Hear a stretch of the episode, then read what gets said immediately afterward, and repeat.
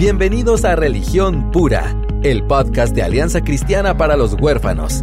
Acá encontrarás las respuestas bíblicas a la realidad de la niñez vulnerable de nuestra Latinoamérica. Hola, ¿cómo están? Mi nombre es Aisha de López y este es un episodio especial del podcast de ACH Religión Pura. Tal vez muchos de ustedes ya han visto la plática de Brené Brown. Era una TED Talk que ella hizo hace unos años y el nombre de esta charla era El poder de la vulnerabilidad.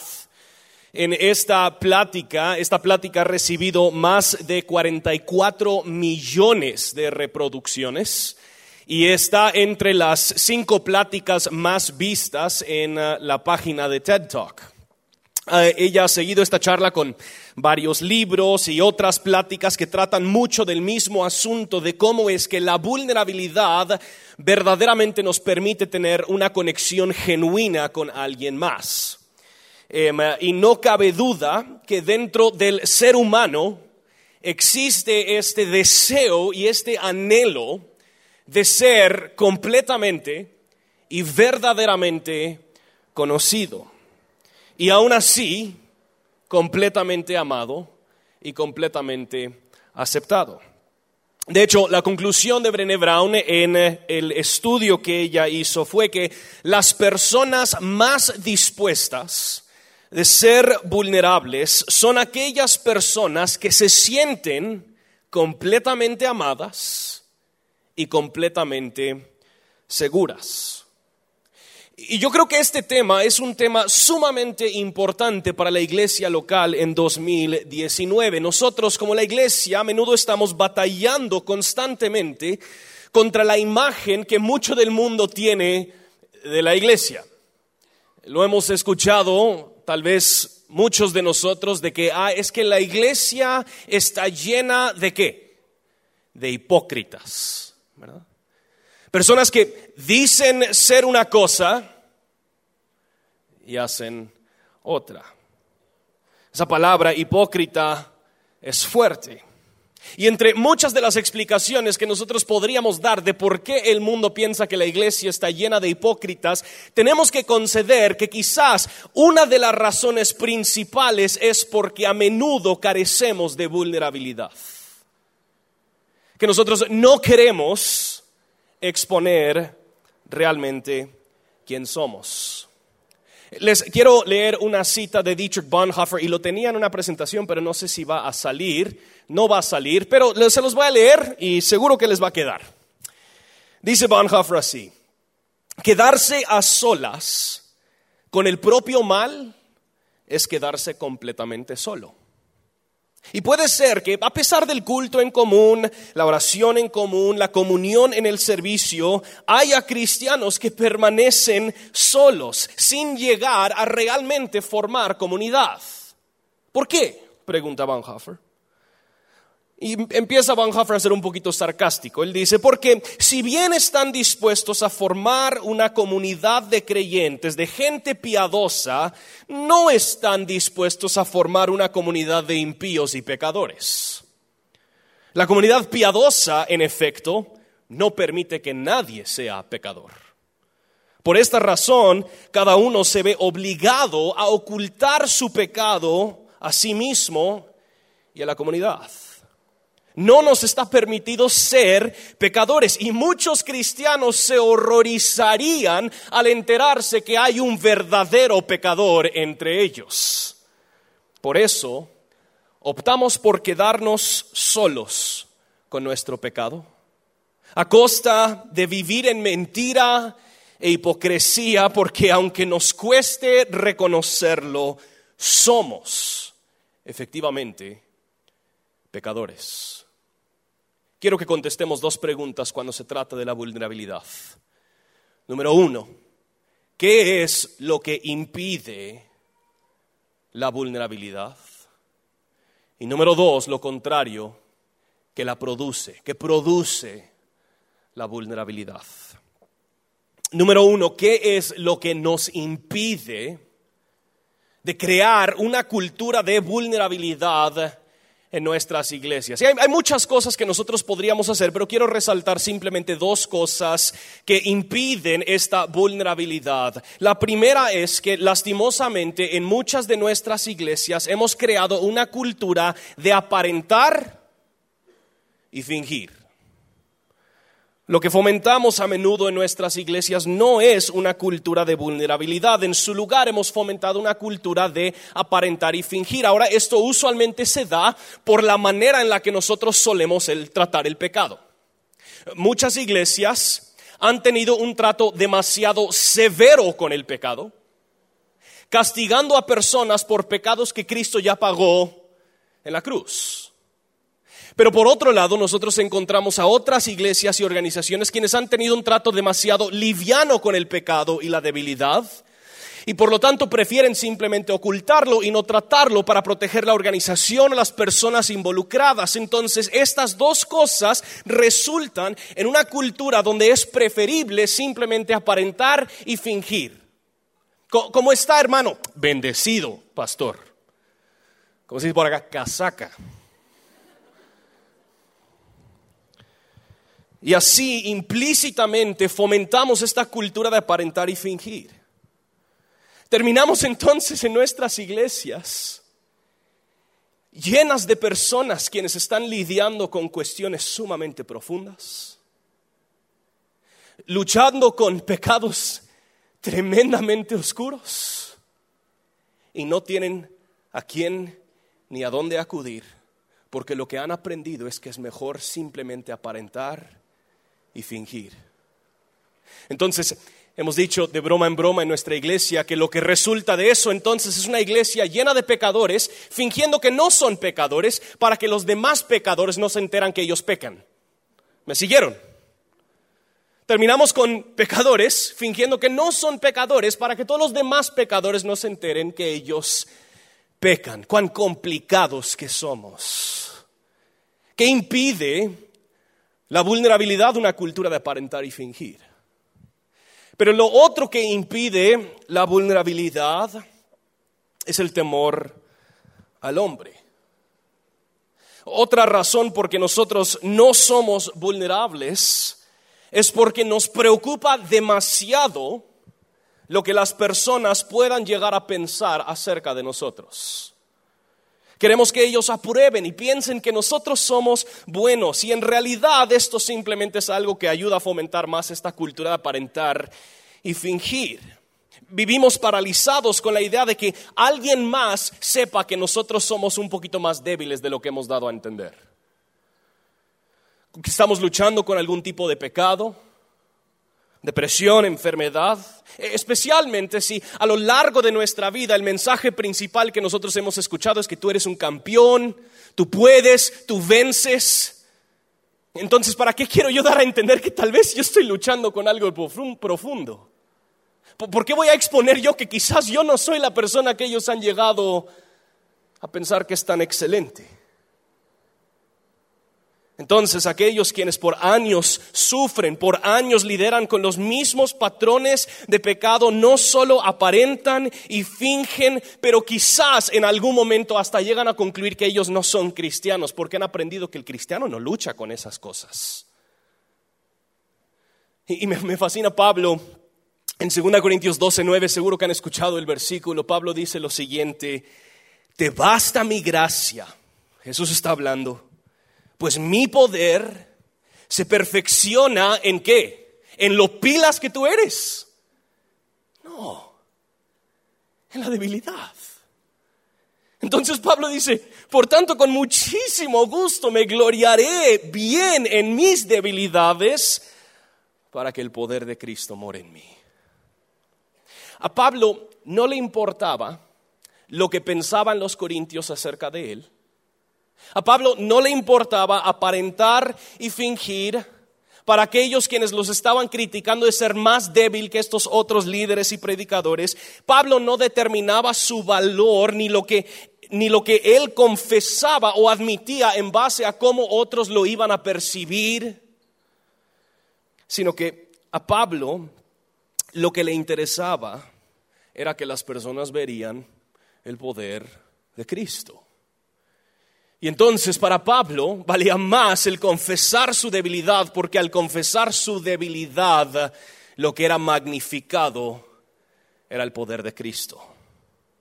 ¿Qué es lo que puede llegar a producir entonces esta valentía como la de Pablo? ¿Qué es lo que llega a producir esta vulnerabilidad y esta transparencia? Y la respuesta les va a decepcionar, porque todos lo conocemos lo que logra producir esta vulnerabilidad y esta transparencia es el Evangelio de Jesucristo. Muy sencillamente, lo único que produce una cultura de vulnerabilidad en la iglesia y las organizaciones donde servimos es el Evangelio de Jesucristo. Tim Keller resume el mensaje del Evangelio con estas dos verdades. Él dice, número uno, tú eres más débil y un peor pecador de lo que puedes imaginar. Alguien que dice amén. Cuando entendemos lo que la Biblia dice acerca de nosotros, nos damos cuenta que la Biblia nos declara como culpables, débiles, quebrantados, depravados, cuando entendemos lo que la Biblia dice acerca de nosotros, ni hay espacio para aparentar y fingir. Cuando construimos nuestras iglesias sobre un entendimiento claro de lo quebrantado y débil que es el ser humano, la debilidad ya no nos debería sorprender. De hecho, el que parece fuerte termina siendo el extraño dentro de ese grupo. Y si realmente no crees que eres tan malo o tan débil, deberías atreverte a leer Romanos 1 y Romanos 3 porque te va a sorprender lo que la Biblia dice acerca de nosotros. Pero yo, yo no sé ustedes, yo en lo personal ya me he cansado de tener que disfrazarme todos los días de algo que quizás no soy. Ya, ya me cansé de no poder reconocer y admitir lo débil y lo quebrantado que soy. Que yo en lo personal no soy el papá que quisiera ser. No soy el esposo que quisiera ser. No soy el pastor que quisiera ser. A donde sea que yo veo, veo mi propio egocentrismo. aún aquí hablándonos, lo que yo más quiero es su aprobación mía. y, me canso de tener que entonces ponerlos la máscara como si todo está bien. Y lo que produce entonces la habilidad de poder claramente admitir lo quebrantado y lo débil y lo vacío que nosotros estamos es entender que la Biblia ya nos lo plantea así desde el principio. Tú y yo somos más débiles y peores pecadores aún de lo que podríamos imaginar.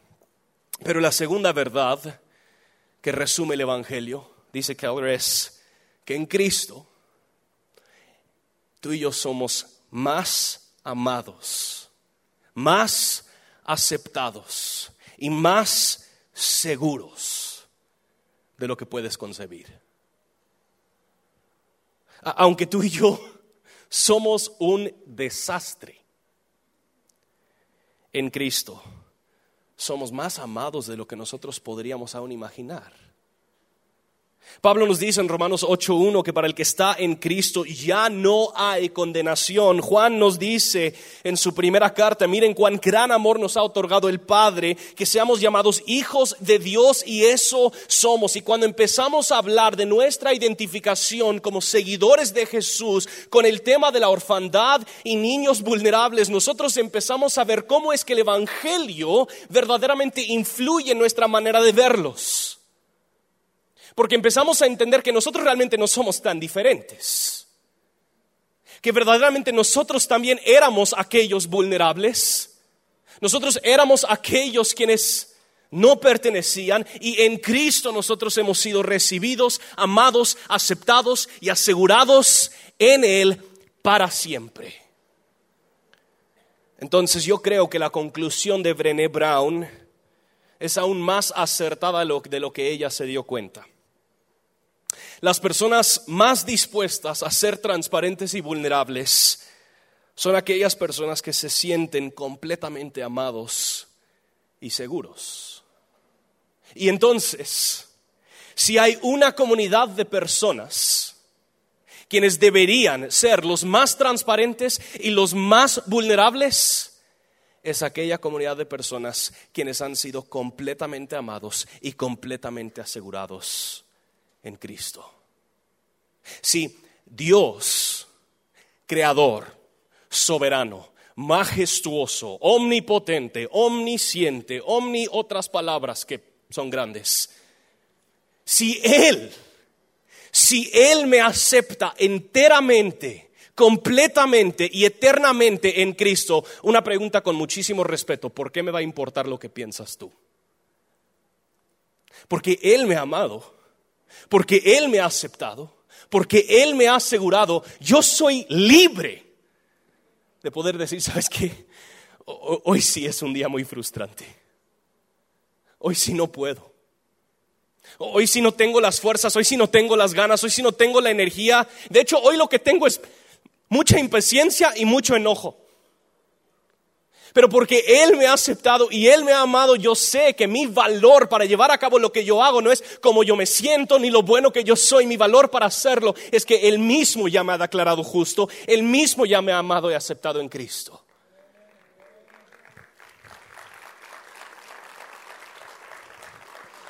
Entonces terminaré con esta cita de Keller. Él dice, el trato con el ser amano, amado, que aún no se conoce del todo, es agradable, pero superficial. O sea, ser amado, pero que no te conozcan, tal vez puede ser bonito, pero es superficial.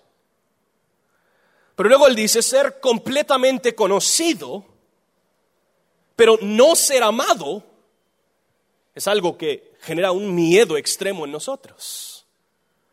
Pero ser plenamente conocido y ser verdaderamente amado es, por increíble que pueda parecer, muy parecido a ser amado por Dios.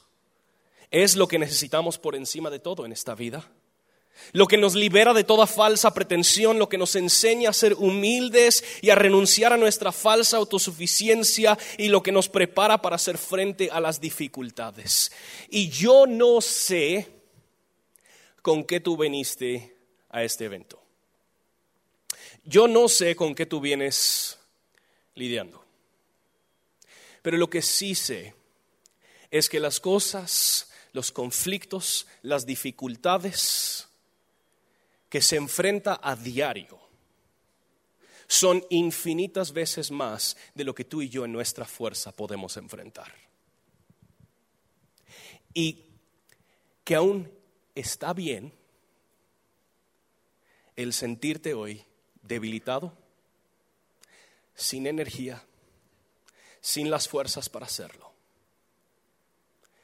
Y está bien poder admitir eso. Entonces aún te quisiera animar. Durante los próximos días que estás rodeado de gente que entiende tu lucha, abre la boca, compárteselo a alguien más, sabiendo que en Cristo eres más amado, aceptado y asegurado de lo que aún puedes concebir. Señor, gracias que en Cristo tú nos has amado para siempre nos has asegurado y aceptado para siempre.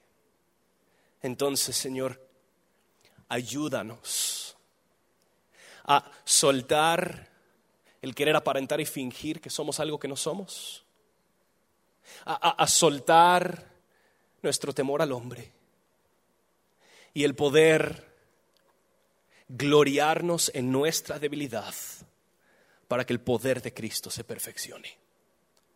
Padre, pedimos que aún durante esta cumbre, que salgamos hablando de lo glorioso que es Cristo por usar a personas como nosotros.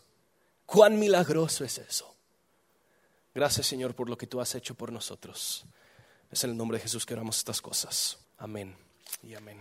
Este fue un episodio especial de nuestro podcast Religión Pura. Esperamos que nos sintonicen la próxima vez. Gracias por acompañarnos en Religión Pura, el podcast de Alianza Cristiana para los Huérfanos. Alabamos al Dios de la Biblia quien nos adoptó en Cristo para habitar en familia. Y agradecemos la generosidad de Radios Frater, quien nos recibe en sus estudios para realizar esta producción. Hasta la próxima semana.